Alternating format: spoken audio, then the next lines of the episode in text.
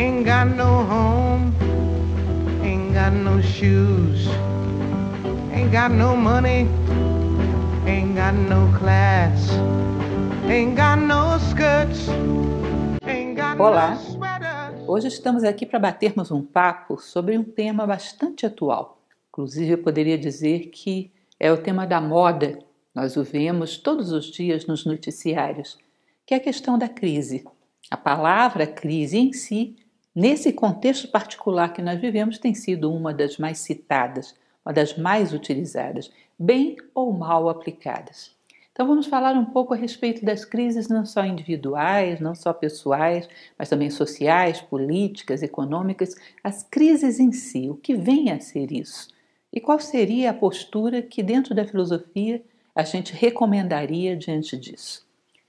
Vocês sabem, a gente tem conversado muito sobre isso por aqui, pelo YouTube, que o filósofo ele gosta de esclarecer bem as palavras para saber distinguir e saber identificar exatamente com que ele está lidando.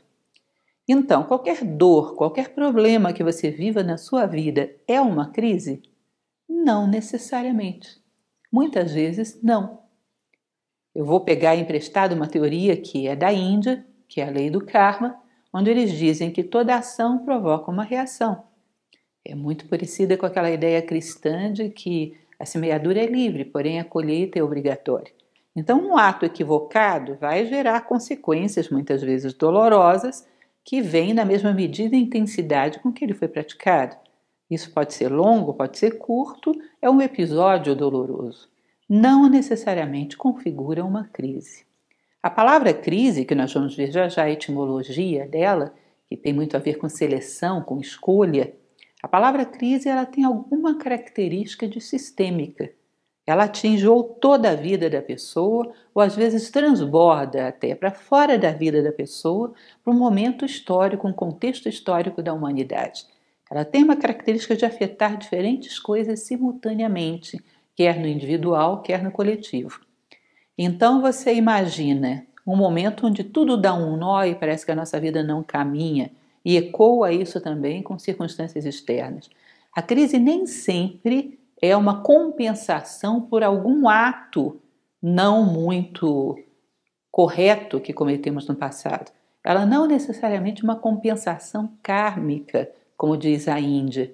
Ela é um momento de esgotamento de um patamar. Então, para mim, a visão mais didática, digamos assim, para explicar a ideia da crise é você pensar numa escada. Aquele momento onde você esgotou um patamar e a vida coloca uma parede na sua frente. Como nós somos inerciais, queremos continuar no mesmo patamar. O conforto para a gente impera como o maior dos prazeres, principalmente hoje em dia.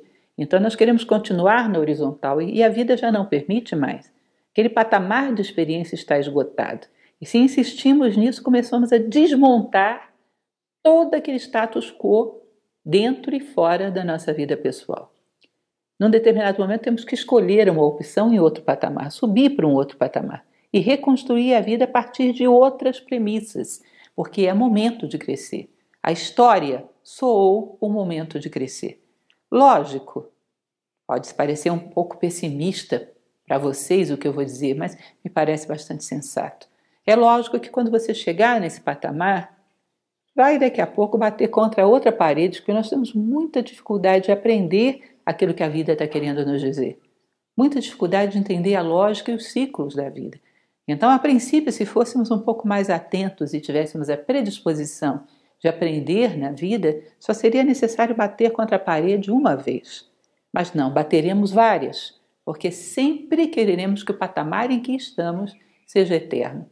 Então a crise ela tem uma característica de desmontar um tipo de mundo para montar o outro fundamentado em novas premissas. E você não consegue remendar. A grande angústia é quando você está nesse patamar e tenta querer criar algum apoio, algum artifício para curar os problemas sem sair daqui. Porque todo e qualquer remendo que se faz para permanecer no mesmo lugar, quando a vida disse chega, vão ser desastrosos e de pouco alcance. E como se diz popularmente, às vezes a emenda é pior do que o soneto. Ou seja, as tentativas de não mudar, de consertar, de continuar no mesmo lugar, acabam por gerar uma dor e um desconforto insuportável. Então a crise ela não dá alternativa, ela te obriga a mudar de premissas, a mudar de patamar. Então, baseado nessa visão histórica, eu imagino que a gente realmente esteja vivendo uma crise.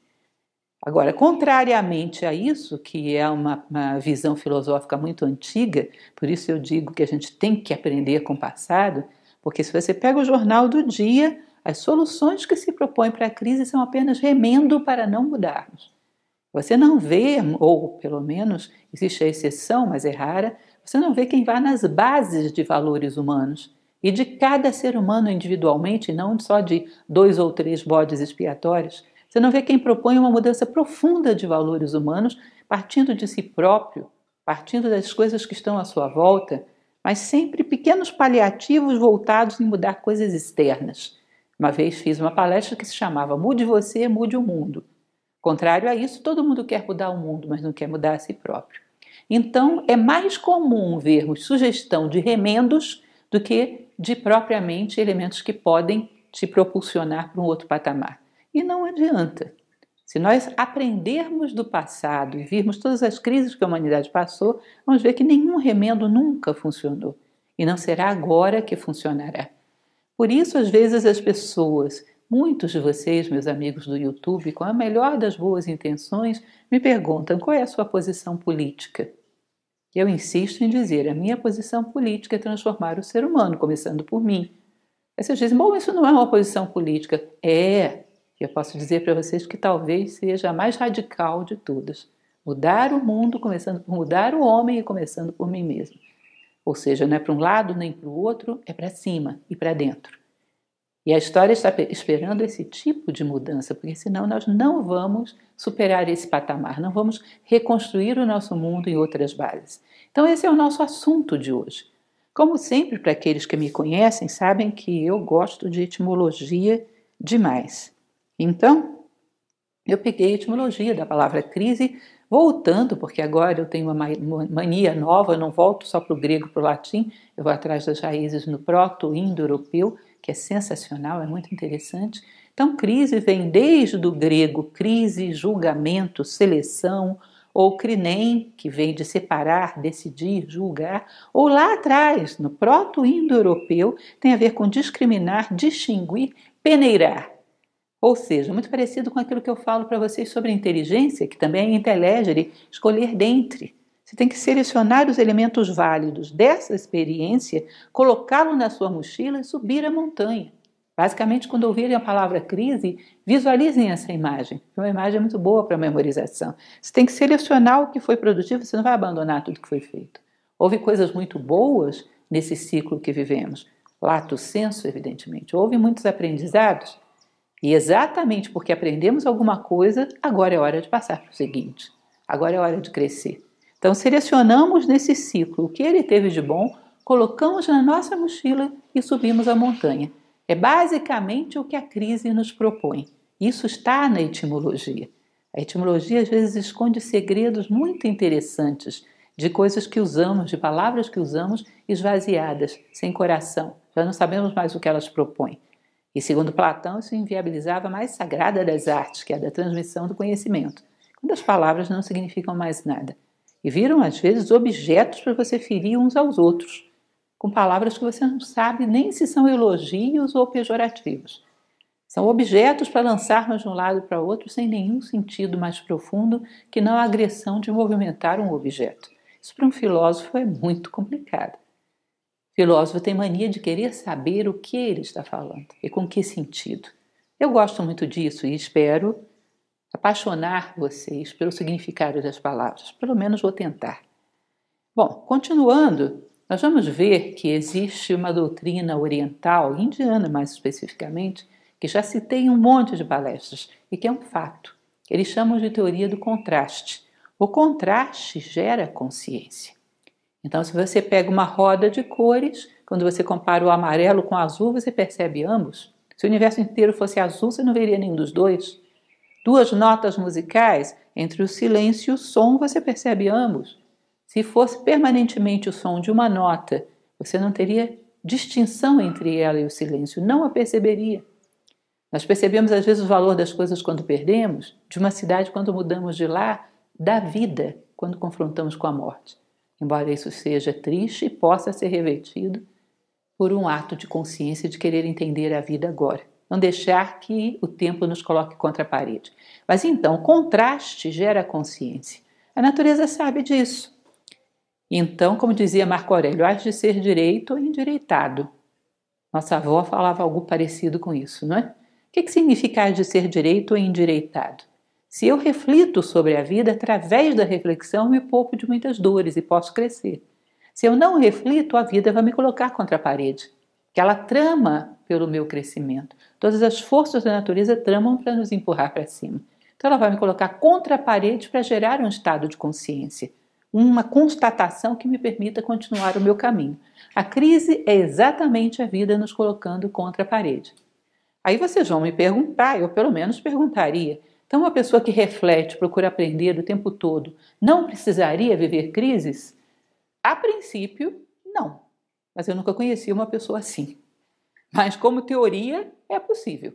Que alguém reflita tanto, seja tão atento, veja a vida de forma tão simbólica, que nunca a natureza tenha que colocá-la contra a parede.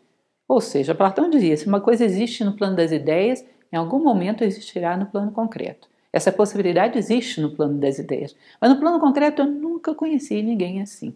Todo mundo precisa viver pequenas crises, ser um pouco empurrado pela natureza, pela história em determinados momentos. E é exatamente o que a gente está vivendo. A consciência se dá por contraste e a crise se utiliza desse princípio para que os seres humanos mudem de patamar. E ela está fazendo isso. Ela está nos espremendo contra a parede, do ponto de vista de vários aspectos sociais. Vamos ver que a vida, a vida física, o teu corpo, a parte biológica do teu corpo, está muito preparado para crises e sabe lidar com ela. Então ele sabe coletar os elementos do meio e descartar aquilo que não é necessário professor Jorge Ângelo Livraga, que é o fundador de Nova Acrópole, costumava dizer uma coisa simples, mas que tem um conteúdo simbólico muito interessante. A gente não vive daquilo que a gente come, mas daquilo que a gente assimila. A vida é muito inteligente. Ela sabe das coisas que não são ofertadas, selecionar aquilo que serve para a nossa saúde e jogar o resto fora. Isso é uma excelente estratégia que nos permite fluir bem em todas as circunstâncias. E dois, ela também sabe selecionar muito bem as coisas que entram em nós, as que são inofensivas e as que podem danificar a nossa saúde, ou seja, ela tem imunidade. E a imunidade não pensa duas vezes. Se entra algo que veio com um intuito agressivo, ela automaticamente fecha a porta. Ou seja, a natureza tem um critério seletivo muito bom que permite que a vida persevere ao longo de várias crises. Vamos estudar a história e vejam quantas dificuldades climáticas, quantas dificuldades geológicas o ser humano atravessou e a espécie Homo sapiens está aí por 200 mil anos ou aproximadamente. Ou seja, a vida biológica sabe lidar com as crises. Às vezes eu acho que a gente deveria, nossa vida psicológica, nossa vida mental, parar e olhar um pouco para o nosso corpo, que ele tem muitas coisas para nos ensinar. Ou seja, nós ficamos um pouco congelados quanto a ideias, e às vezes absorvemos coisas que não são muito sadias e não sabemos eliminar aquilo que nos serve. Somos infantilizados do ponto de vista emocional. Esse congelamento, se o corpo físico o tivesse, não sobreviveria às circunstâncias. A primeira circunstância agressiva o levaria embora. E muitas vezes desestrutura também o nosso corpo psíquico e não percebemos. Então, aprender do corpo físico de vez em quando daria um bom aprendizado. Às vezes ele é mais sábio em relação ao seu meio do que nós somos em relação ao plano mais sutil da psicologia humana, da mente humana. Percebam uma coisa interessante que eu coloquei nesse desenho para vocês: a espiral. Como ela é utilizada? A espiral é um dos símbolos da história, seja o eterno retorno de que falava Nietzsche. Voltamos ao mesmo ponto sempre com um pouco mais de consciência que assim vamos superando as coisas com cada vez maior rapidez, aprendemos das crises do passado e assim crescemos com mais segurança, até a espiral do DNA do nosso corpo nos mostra o quanto essa forma é inteligente. Diz que o crescimento individual do homem também é a mesma coisa. Então deveríamos, pelo menos, se estivéssemos cumprindo com os protocolos da consciência humana, não sofrer tantas vezes pela mesma coisa, tirar aprendizados do passado, ver os pontos que ficamos detidos diante de uma parede e até onde isso nos levou de sofrimento, e como poderíamos ter tido uma saída mais rápida que nos fizesse sofrer menos, que nos oferecesse menos desgaste e menos risco. Porque crise sempre oferece uma boa dose de risco como se diz né, de uma etimologia qualquer de onde ela vem, me parece que do chinês, ela é simultaneamente risco e oportunidade. Então, se nós aprendêssemos das vezes que batemos contra paredes, qual teria sido a solução mais eficaz, que nos alçaria a um outro patamar com menor sofrimento, talvez agora as respostas fossem mais rápidas. Ou seja, fazendo uma espiral que passa pelos mesmos pontos, mas não passa na mesma altura. Ou seja, quando eu passo por uma crise de tipo confrontar o meu egoísmo, quando eu passar pela segunda vez, eu já passo em outra altitude. Eu tenho as respostas que dei aqui e agora eu vou somar uma nova, porque o egoísmo não se vence com uma pancada só. É que nem um prego que queremos colocar na parede, não se coloca com uma martelada só. Penetrar conhecimentos na nossa consciência não é tão simples. Então eu passo por ali com outro grau de consciência, mais próximo do centro, até que lá na ponta coloca-se uma estrela de cinco pontas, isso é a nossa árvore de Natal. Ou seja, o homem que vai afunilando em relação ao centro, passando pelas mesmas dificuldades, mas com mais rapidez, que aprende do passado. E isso é interessante. Se pararmos para pensar, esse símbolo contém uma sabedoria em relação às crises que talvez fizesse com que elas fossem ficando cada vez mais suaves. Se eu passo por um ponto e nunca encontro resposta para ele, não tem espiral. Eu estou andando em círculos. Estou passando pelos mesmos pontos e não por uma apresentação superior do problema. Eu não fui para outro patamar, portanto, os problemas continuam os mesmos. A vida se torna um círculo e não uma espiral. Uma vida sadia é uma espiral. Passo por crises sucessivas, mas cada vez com maior perícia. E isso faz parte das leis da vida. Não vamos escapar, temos que aprender. A saída da dor é o aprendizado. Combate à dor é o combate à ignorância e não a supostos algozes que inventamos para todos os lados. Porque a raiz dos nossos problemas, se tomarmos de maneira mais profunda e madura, não pode estar em outro lugar o tempo todo. A maior parte dos casos está em nós mesmos. Isso é uma visão madura. Os homens que souberam responder à vida e, em geral, não viviam em circunstâncias tão melhores do que as nossas. O mundo nunca foi perfeito. Bom, continuando, eu trouxe para vocês um trecho de um livro que não é um livro. É talvez dos livros mais bonitos que já li na minha vida. É uma coisa muito simples, um diário escrito pelo imperador Marco Aurélio. São as meditações de Marco Aurélio. E essa coisa linda e especial e maravilhosa para você ter na sua cabeceira, pelo menos eu recomendo, vocês veem que eu sou um pouco fã. Ele tem uma frase que diz o seguinte: vejam só. Já te estava reservado desde toda a eternidade tudo quanto te acontece. Na mesma trama, tua existência e este acidente serão tecidos, segundo o encadeamento inevitável das causas. A coisa para a gente ler e reler e refletir. Marco Aurélio chamava isso de teoria da responsabilidade. Sabe o que significa isso? Você veio ao mundo, deixa eu usar uma linguagem um pouco mais moderna para a gente poder se entender. É como se você viesse ao mundo para crescer como ser humano, porque todos os seres vieram para crescer naquilo que são, naquilo que a vida espera deles. O ideal humano consiste em valores, virtudes e sabedoria, e a natureza te coloca no mundo como se você tivesse um cartão cifrado, magnético, com os pontos que você tem que corrigir, com as arestas que você tem que aparar. E esses, esse cartão cifrado ele tem o magnetismo de atrair para a tua vida os agentes da experiência que você precisa viver para crescer. Então, sabe por que, que os problemas vêm para a sua vida?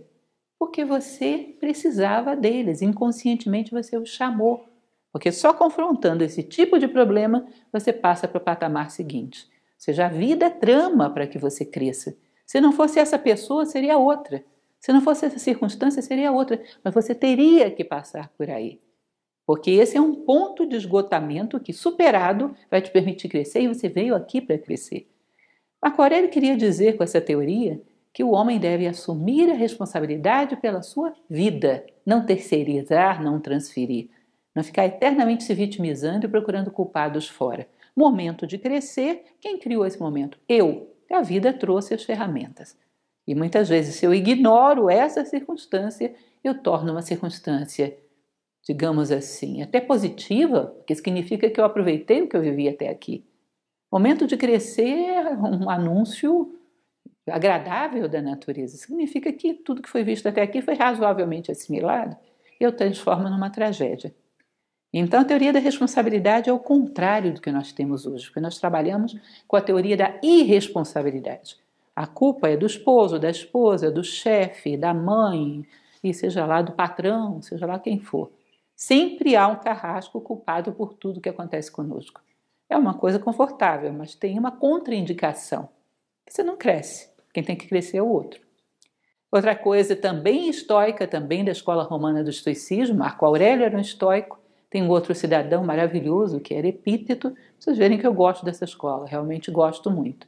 Epíteto ele dizia, nas suas máximas, que foram transformadas num livro muito interessante chamado A Arte de Viver, ele dizia: a extinção da culpa marca o início do progresso moral.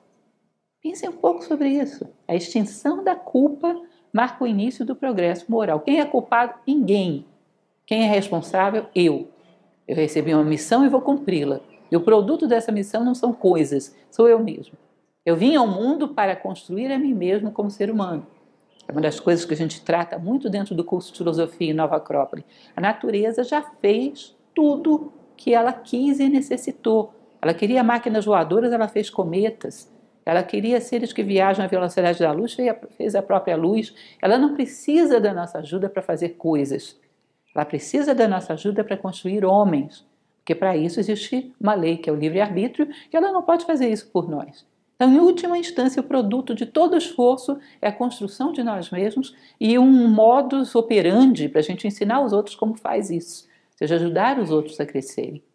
Então, quando você extingue culpa, não existe mais culpado, existem responsáveis, que no caso sou eu. Eu sou responsável pelo meu crescimento e vou usar essa situação como trampolim para crescer, para chegar mais perto do meu objetivo e daquilo que a vida espera de mim, da minha missão em última instância que é a construção de mim mesmo e ser um referencial para a construção dos demais. Então é linda, mais uma passagem linda de epíteto na sua arte de viver. Eu vou dizer para vocês, o estoicismo está cheio de coisas desse tipo. Sêneca também é maravilhoso. Eu sou uma boa propagandista de filosofia, mas vou dizer para vocês, nós temos uma herança sensacional no passado. Não posso deixar de contar. Eu já tive amigos, tenho que contar essa história que eu acho muito engraçada, que me disseram que iam fazer um estudo genealógico da sua família para ver se há dez gerações atrás, há oito, sei lá, tinha algum nobre, vocês tinham herdado alguma riqueza. E algumas vezes eu cheguei para essas pessoas e disse: Olha, há dez eu acho que não. Mas volta mais, volta dois mil, volta dois mil e quatrocentos anos, que eu tenho certeza que você vai achar uma herança. Eu estou fazendo com vocês agora é levar vocês a 2.400 anos, a 2.000, a 1.800, 1.700. Esse pessoal deixou uma herança. E é um tesouro que pode sim nos trazer uma grande fortuna, no bom sentido da fortuna, de chegarmos àquilo que realmente tem valor na vida, aquilo que realmente não pode ser tirado de nós, que é alguma perícia para viver bem, viver como ser humano que talvez esse momento histórico esteja gritando por um ser humano que saiba responder à vida como ser humano. E essa seja a voz da crise. Está pedindo isso de nós. Enquanto não ouvirmos e não atendermos, não vai dar. Bom, não interpretar os problemas como pessoais. O inverno não chegou por sua causa, nem corre atrás de você. A gente vê às vezes nos desenhos animados, né? O personagemzinho andando e a chuva correndo atrás dele. Não, não chove por sua causa, o inverno não foi inventado para contrariar você. As coisas são o que são, são cíclicas. E se você vai à vida sem estar preparado para as leis da vida, esse é um problema teu de ignorância, de desconhecimento, de despreparo. Despersonalizar os problemas é vital.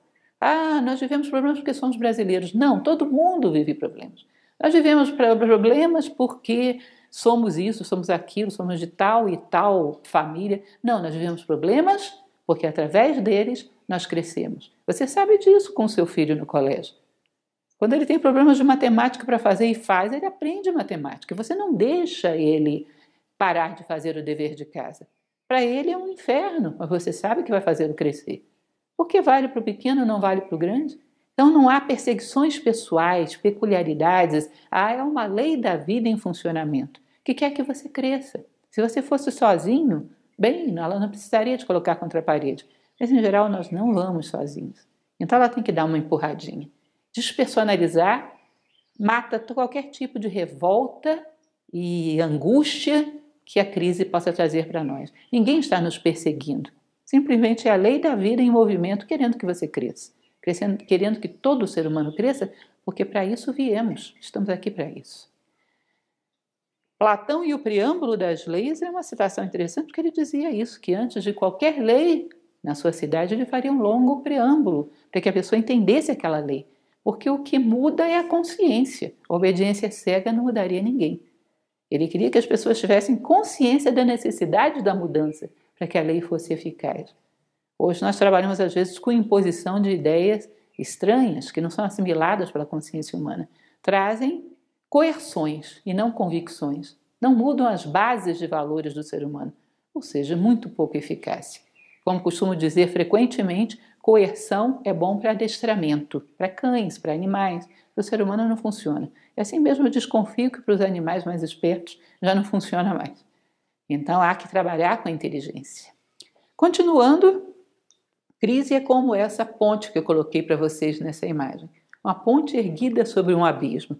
Ela vai exigir paciência, autocontrole e foco, e um passo de cada vez, sem pressa e sem pausa. Uma das coisas que a gente tende a fazer, que é o pânico, que às vezes é resposta à crise, é veio uma crise, eu largo tudo e fico parado, catatônico, esperando que alguém me salve. Isso é a pior reação que se pode ter a uma crise.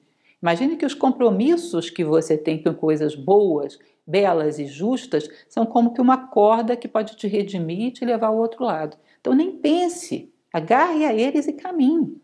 Nem pense, não permita que a crise corroa a única corda de salvação que você tem, que é um amor profundo a compromissos que podem te transformar. Então, às vezes, aquela pessoa que, quando tem um problema muito sério, dizem que Abraham Lincoln fazia muito isso, ia cuidar do jardim metodicamente, com todo esmero. Ia fazer, sei lá, qualquer pessoa eu faço isso. Às vezes, eu escrever poesia. Mas não para, não para. Não deixa que a crise corte o teu único canal de redenção, que é o compromisso. Então, com paciência, com fé em si mesmo e na humanidade, sem pressa e sem pausa, caminhando sempre. É essa ideia do autocontrole e foco. Eu sei, eu quero chegar do outro lado do rio, portanto, eu não vou soltar a corda que me permite chegar lá. Não se detenha, porque uma vez que você se deteve, você sabe um carro, quando ele para e vai sair da inércia para entrar em movimento, é o momento que mais gasta combustível. Quebrar a inércia é muito complicado, dá muito trabalho, exige muita energia. Quando você se detém para entrar em movimento novamente, vai ser muito mais complicado, muito mais caro do ponto de vista energético. Então agarre-se a compromissos e caminhe. Não questione, vou simplesmente fazer. Coisa simples, mas vou simplesmente fazer e continuar caminhando. Não me detenho. Autoestima e esperança, que são duas coisas fundamentais. Ah, parece tão lugar comum, não é? Essa coisa é importante.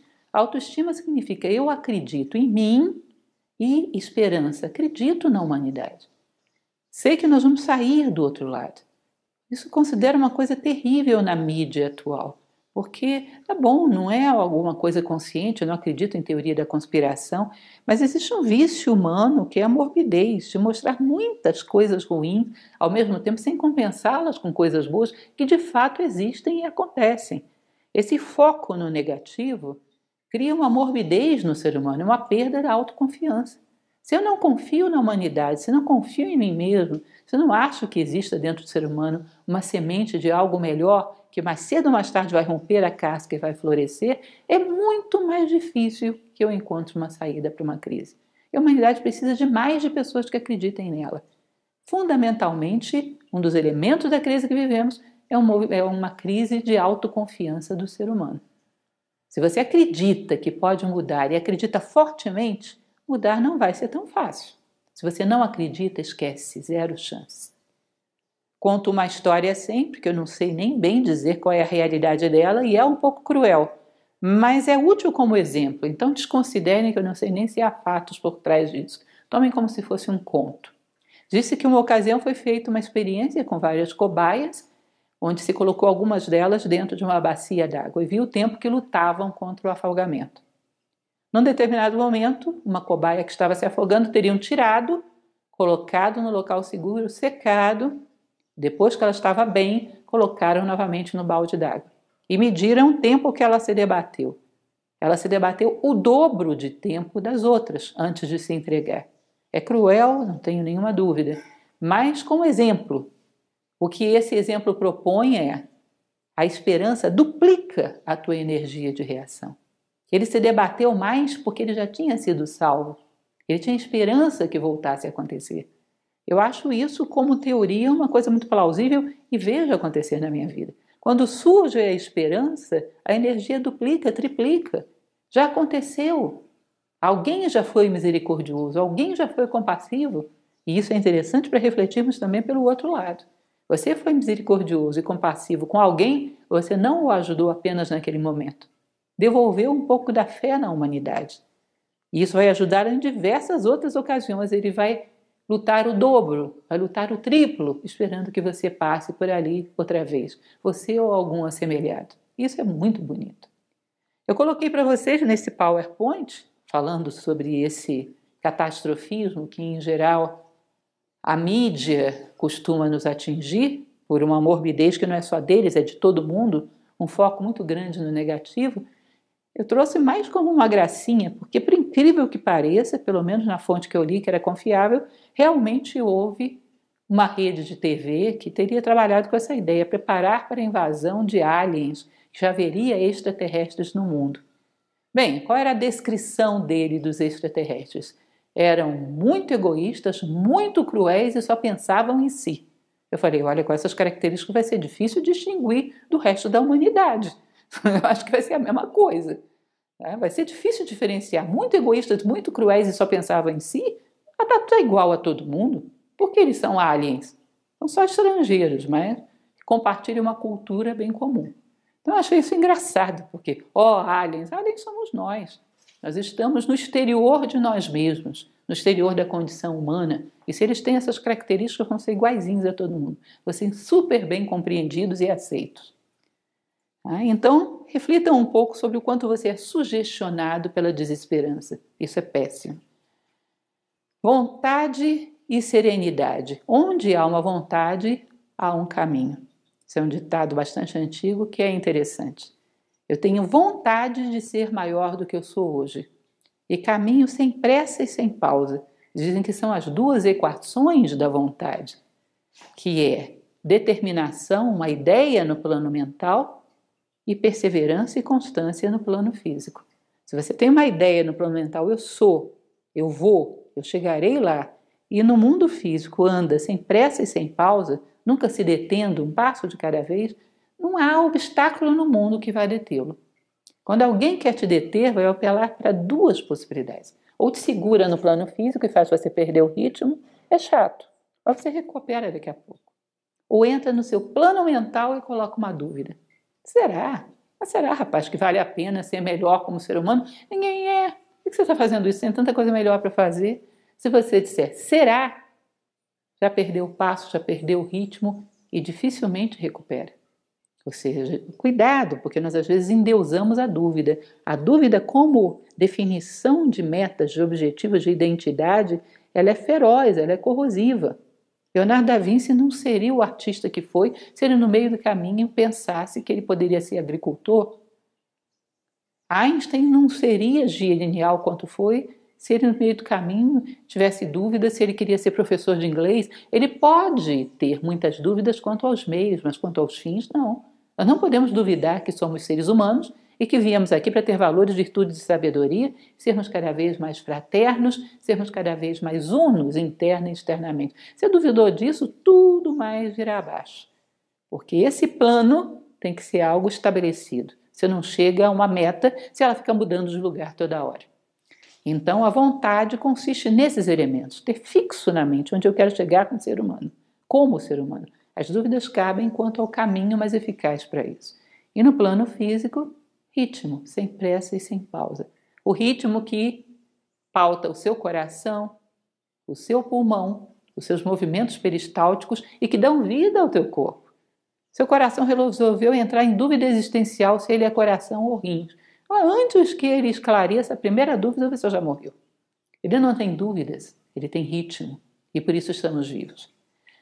Então, cuidado também com essa excessiva valorização da dúvida que vivemos hoje. Ela cabe sim no lugar certo. No lugar certo, como dizia Platão, não existe mal. Coragem, lucidez e saber lidar com a gangorra mente emoções. Nem tanto ao mar, nem tanto à terra. Os excessos não são benéficos, os estoicos diziam isso. Nada em excesso. Então há momentos que necessitamos ser lúcidos e as emoções serenas, porque é exatamente nesses momentos que as emoções estão mais alteradas que somos manipulados. Então, às vezes, tem que serenar o coração e deixar a mente comandar. Mas tem horas que você não pode agir feito um robô, tem que pensar sentindo, tem que ter autoridade humana, tem que pensar no ser humano que está por trás da tua decisão. Aí puxa o coração, equilibra os dois. Usa todas as ferramentas humanas que a natureza te deu sabiamente na hora certa com lucidez. Eu nunca me esqueço de uma passagem de um livro indiano, que é um daqueles que eu considero imperdíveis de se ler na vida, que é o Ramayana. Para quem for me perguntar, a tradução de William Blake, sim, é boa, vale muito a pena. O Ramayana tem uma passagem onde os animais ajudavam o príncipe Rama a encontrar sua esposa Sita. Esses animais representavam simbolicamente aspectos da sua personalidade a sua ira, a sua cólera, a sua agressividade, é como se fosse uma caixa de ferramenta. E ele dominava completamente aquilo. Chegou um determinado momento que ele tinha tentado todos os recursos para resgatar a sua esposa e foi necessário partir para um recurso militar, entrar na ilha de Ravana para tomá-la de volta. E ele hesita um pouco em fazer isso. Aí vem um urso, Jambavan, que representava exatamente a cólera de Rama, e diz: Senhor, é nosso momento. Libera a nossa fúria. Quando necessitares dela, seremos fiéis e nos recolheremos ao teu comando. Mas agora libera a nossa fúria. Nós estamos a teu serviço. Então eu achei aquilo tão bonito que você, como se você considerasse as tuas emoções como uma caixa de ferramentas. Mas a lucidez domina. De vez em quando ser mais duro, sobretudo para o bem daquele mesmo que ouve, que não ouviria outra linguagem. De vez em quando ser mais incisivo, pelo bem do outro. De vez em quando saber ralhar com a criança, porque senão ela coloca o dedo na tomada, por amor a ela. Usar as ferramentas corretas. Nós achamos que amor é só doçura. Aquilo que é só doçura é demagogia, que nem sempre a doçura é educativa. Tem aquilo que aquele ser precisa ouvir naquele momento. Então, colocar essas características humanas como uma caixa de ferramentas e princípios comandando o processo. Justiça, nobreza, bondade, ou seja, valores, virtudes e sabedoria, condição humana. E vou tirando daí o que eu preciso. Saber dosar bem essas duas coisas, sem excesso. Mente e coração, que resumem todos esses elementos.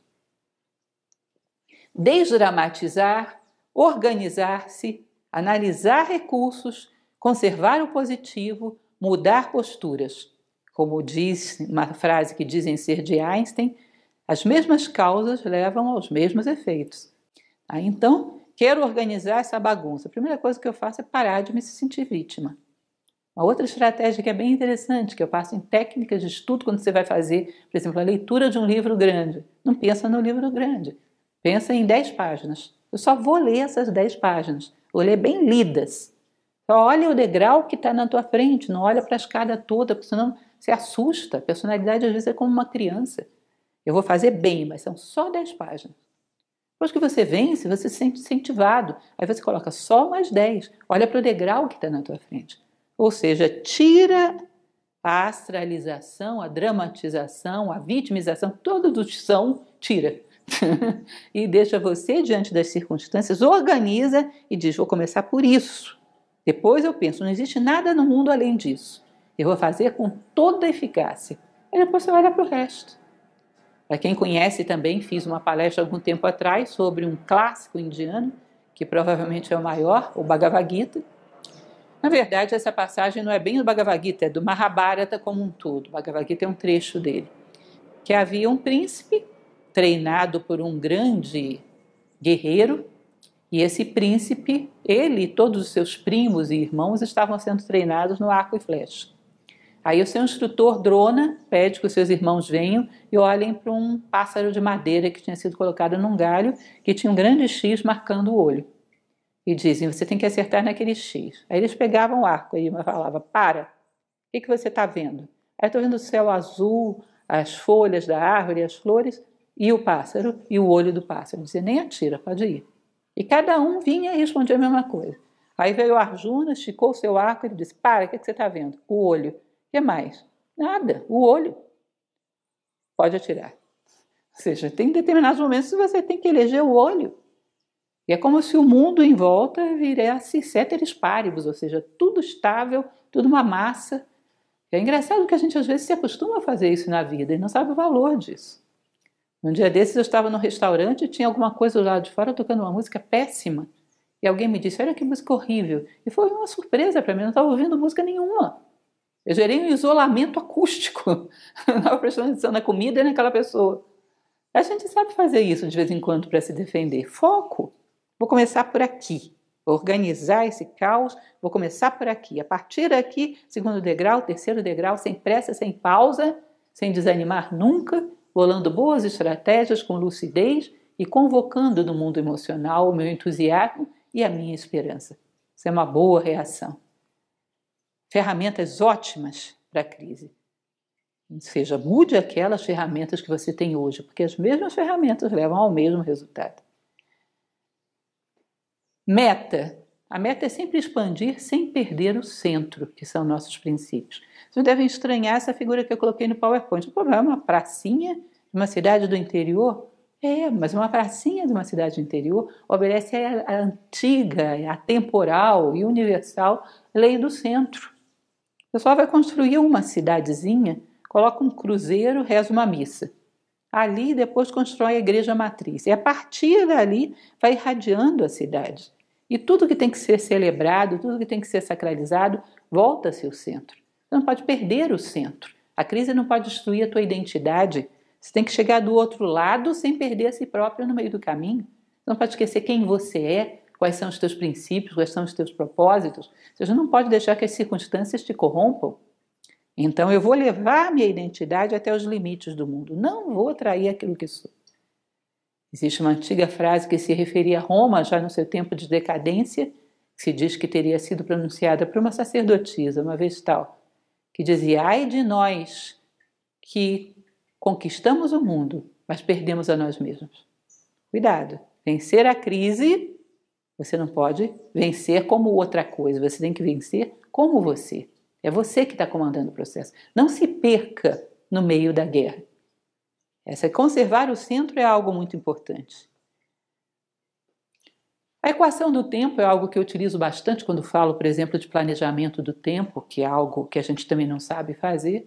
Equação do tempo significa você confrontar as dificuldades com todo o tempo na sua mão. É uma forma de eternidade.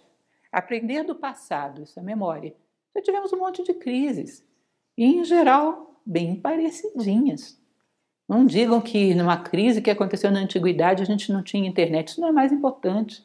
O importante é que os seres humanos eram muito parecidos. Os problemas eram muito parecidos, o egoísmo estava aí, a covardia, a falta de fraternidade, estava tudo aí. Então elas são muito parecidas nos seus desenvolvimentos e na sua conclusão. Aprender no curto prazo também da minha própria vida, da própria sociedade onde eu me insiro, significa ter o passado na minha mão, ter o presente na minha mão. O que, que é isso? Qualquer coisa que aconteça, que se mova nesse cenário, eu vejo. Eu estou atento e buscando oportunidades. Eu sei que elas existem. Portanto, eu vou ficar atento e vou vê-las. É uma coisa que é quase que intuitiva. Às vezes o mundo te diz, não vai ter solução, mas algo dentro de você diz, a solução existe. Eu vou ficar atento e uma hora eu vou flagrá-la. Nunca vi alguém fazer isso que acabasse não flagrando a solução. Tá atento e com aquela esperança de saber que não existe nenhum caminho que não tenha saída. Ou seja, você vai ver que os profissionais mais valorizados em tempos de crise são realmente aqueles que têm imaginação e senso de oportunidade. Aí está todo mundo caindo, ele está subindo. Sempre tem essa possibilidade. Atenção, foco, sem perder a esperança.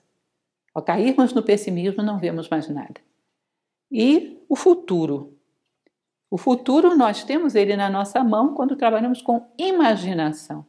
Sabemos trilhar caminhos que não são o lugar comum para onde todo mundo corre, que não são o pessimismo que todo mundo prevê, que não estão dentro das expectativas da massa, que sempre corre por pânico e não por lucidez, e em geral corre para pular as janelas ou se jogar nos abismos, mas lúcido e procurando imaginar soluções não imaginadas, procurando criar possibilidades no plano mental e depois trabalhar para trazê-las ao mundo. Os homens muito imaginativos foram aqueles que revolucionaram o mundo em determinados momentos de crise, onde a ciência tinha esbarrado no limite, a política tinha esbarrado no limite, a humanidade tinha esbarrado no limite. E eles saíram com uma coisa que ninguém imaginaria. E reverteram a visão do mundo, criaram uma outra oportunidade nunca antes pensada. Ou seja, se você tem passado, memória, presente, atenção e futuro, imaginação, tudo na tua mão, você tem eternidade. Todo o tempo é teu. É claro que vai encontrar uma saída. Isso tudo está disponível para nós. Eu estou trabalhando com uma memória coletiva, que é um conhecimento grego, estoico, está à nossa disposição. Você também pode acessar. Está à nossa disposição, é nossa herança. De muitas gerações, né? mas é nossa herança, não se perde. Eu trouxe para vocês essa imagem japonesa porque eu acho isso, todo mundo já deve ter visto, mas é um pequeno segredo que traz um ensinamento de vida tão interessante, simbólico, nós quebramos uma tigela de porcelana que você gostava muito. Super Bonder vai ficar horrível, vai ficar cheio de remendos. Joga fora, coisa quebrada é coisa feia. Eles dão um valor tremendo a isso. Eles pegam, colam e revestem todas as rachaduras com uma cobertura de ouro, ou seja, um laminado em ouro mostrando as rachaduras, ao invés de escondê-las. E uma tigela desse tipo, cheia de remendos cobertos de ouro, tem um valor maior do que uma tigela nova.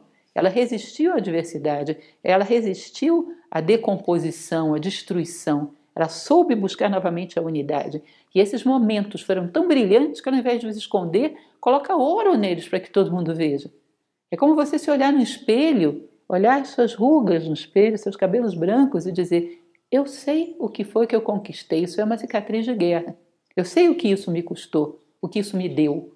Então, cada coisa que você vê no espelho te remete a um ensinamento, a um crescimento. Tem que pintar de ouro tudo isso. Não tem medo de, de mostrar que passamos por crises. Sobrevivemos, temos um ensinamento precioso a dar. Se sairmos dessa, seremos tão mais fortes e teremos tanta coisa para ensinar para a humanidade que vai valer a pena. Vai valer a pena. Teremos uma herança preciosa para deixar para o futuro, porque nós devemos ao futuro. Recebemos muita coisa do passado, se sairmos dessa, quando chegarmos do outro lado, seremos ricos, na melhor acepção da palavra. Então, coloque ouro nas rachaduras que foram consertadas. Uma coisa que é interessante considerarmos no meio disso tudo é que há uma boa sinalização que nos indica se estamos superando a crise da forma correta, que é uma meta elevada sempre gera uma saída solidária e fraterna, Talvez seja para isso que a vida gere crises. O que, é que eu quero dizer com isso? Pegue lá um pouco a década pitagórica. E as coisas vêm do 1, um, vêm da unidade. E lá no final chegam ao 10. 1 mais 0 é 1 novamente. Ou seja, as coisas vêm da unidade e se aproximam novamente da, da unidade, só que com mais consciência. O processo de desenvolvimento do universo é um processo de tomada de consciência. Mas o sintoma que você está seguindo o curso normal da vida e superando bem as crises é mais fraternidade, mais unidade, mais harmonia, tanto interna quanto externa. Pegue o símbolo da pirâmide. O maior sintoma de que você está subindo é ficar cada vez mais próximo da unidade. Se está ficando cada vez mais separado, com mais ódios, mais sectário, está descendo, meu caro, está afastando da unidade. Então, talvez a vida gere as crises exatamente para isso, para que possamos chegar mais próximo desse destino final de todos os seres, numa fraternidade, de uma unidade aplicada ao momento em que vivemos. Como dizia o grande filósofo Sirihan, a fraternidade é a recuperação da unidade na multiplicidade. É um pedaço daquele, daquela tigela quebrada que você montou. É um pedaço de Deus que você encontrou no meio da multiplicidade do mundo. Um pedacinho, duas, três peças do quebra-cabeça que foram encaixadas. Você já tem algo de unidade, significa caminhei. Esse é um sintoma muito claro. Então, continuando, já para fecharmos, eu gostaria de colocar para vocês uma frase. Mais uma vez, eu ressalto. São frases que eu procuro tirar das fontes mais confiáveis do mundo, mas, como eu não li propriamente o livro, nunca se sabe, como se diz por aí. Mas atribui-se a Albert Einstein essa frase. E seja de quem for, porque nós estamos focando aqui na mensagem. É uma bela mensagem, que diz o seguinte: a crise é a melhor bênção que pode ocorrer com as pessoas e países, porque a crise traz progressos. A criatividade nasce da angústia, como o dia nasce da noite escura. É na crise que nascem as invenções, os descobrimentos e as grandes estratégias. Quem supera a crise supera a si mesmo sem ficar superado. Quem atribui à crise seus fracassos e penúrias violenta seu próprio talento e respeita mais os problemas do que as soluções. A verdadeira crise é a crise da incompetência. Sem crise não há desafios. Sem desafios, a vida é uma rotina, uma lenta agonia. Sem crise não há mérito. É na crise que aflora o melhor de cada um. Então imaginem vocês, não aconteceu nenhuma crise na minha vida. Naturalmente o corpo seguirá o seu ciclo, envelhecerá, perderá as suas faculdades. O corpo o físico ficará cada vez mais debilitado, os sentidos se desgastarão, as pessoas amadas, os filhos vão se afastando, tomando a direção da vida deles, ou seja, vamos ficando doentes, solitários, os entes queridos da nossa idade vão morrendo, os nossos descendentes estão tomando o curso das suas próprias vidas, ou seja, a vida é uma tragédia. Se não houver no meio dela alguma crise que nos mostre algo que o tempo não pode tirar de nós. Então você passa bem por uma crise, você adquire um autoconhecimento, é como se todas as crises apontassem para dentro, para a essência nossa e da vida. E essa essência, essa visão das essências, faz com que você jamais seja um solitário, faz com que você jamais seja um incapacitado, ainda que seu corpo não funcione, porque há algo dentro de você que nada nem ninguém pode tirar. As crises te dão a oportunidade de ir além do tempo, de acessar algo de uma essência temporal. Se você vive uma vida absolutamente pacífica e sem crises, vai chegar um determinado momento que o tempo vai te tirar tudo. Aí você vai dizer que vida cruel, faltaram crises. Então, aqueles que estão no meio das crises, considere isso como uma oportunidade, verdadeiramente uma oportunidade, conquistarmos algo que nada nem ninguém pode tirar de nós. Eu espero que esses ensinamentos sejam úteis para vocês. Acho que é um momento muito propício para pensarmos sobre isso. O sentido da vida e o que ela quer nos dizer com seus ciclos, com seus processos e como é mais inteligente responder a eles. Agradeço muito e espero que nos encontremos numa outra oportunidade. Um abraço a todos.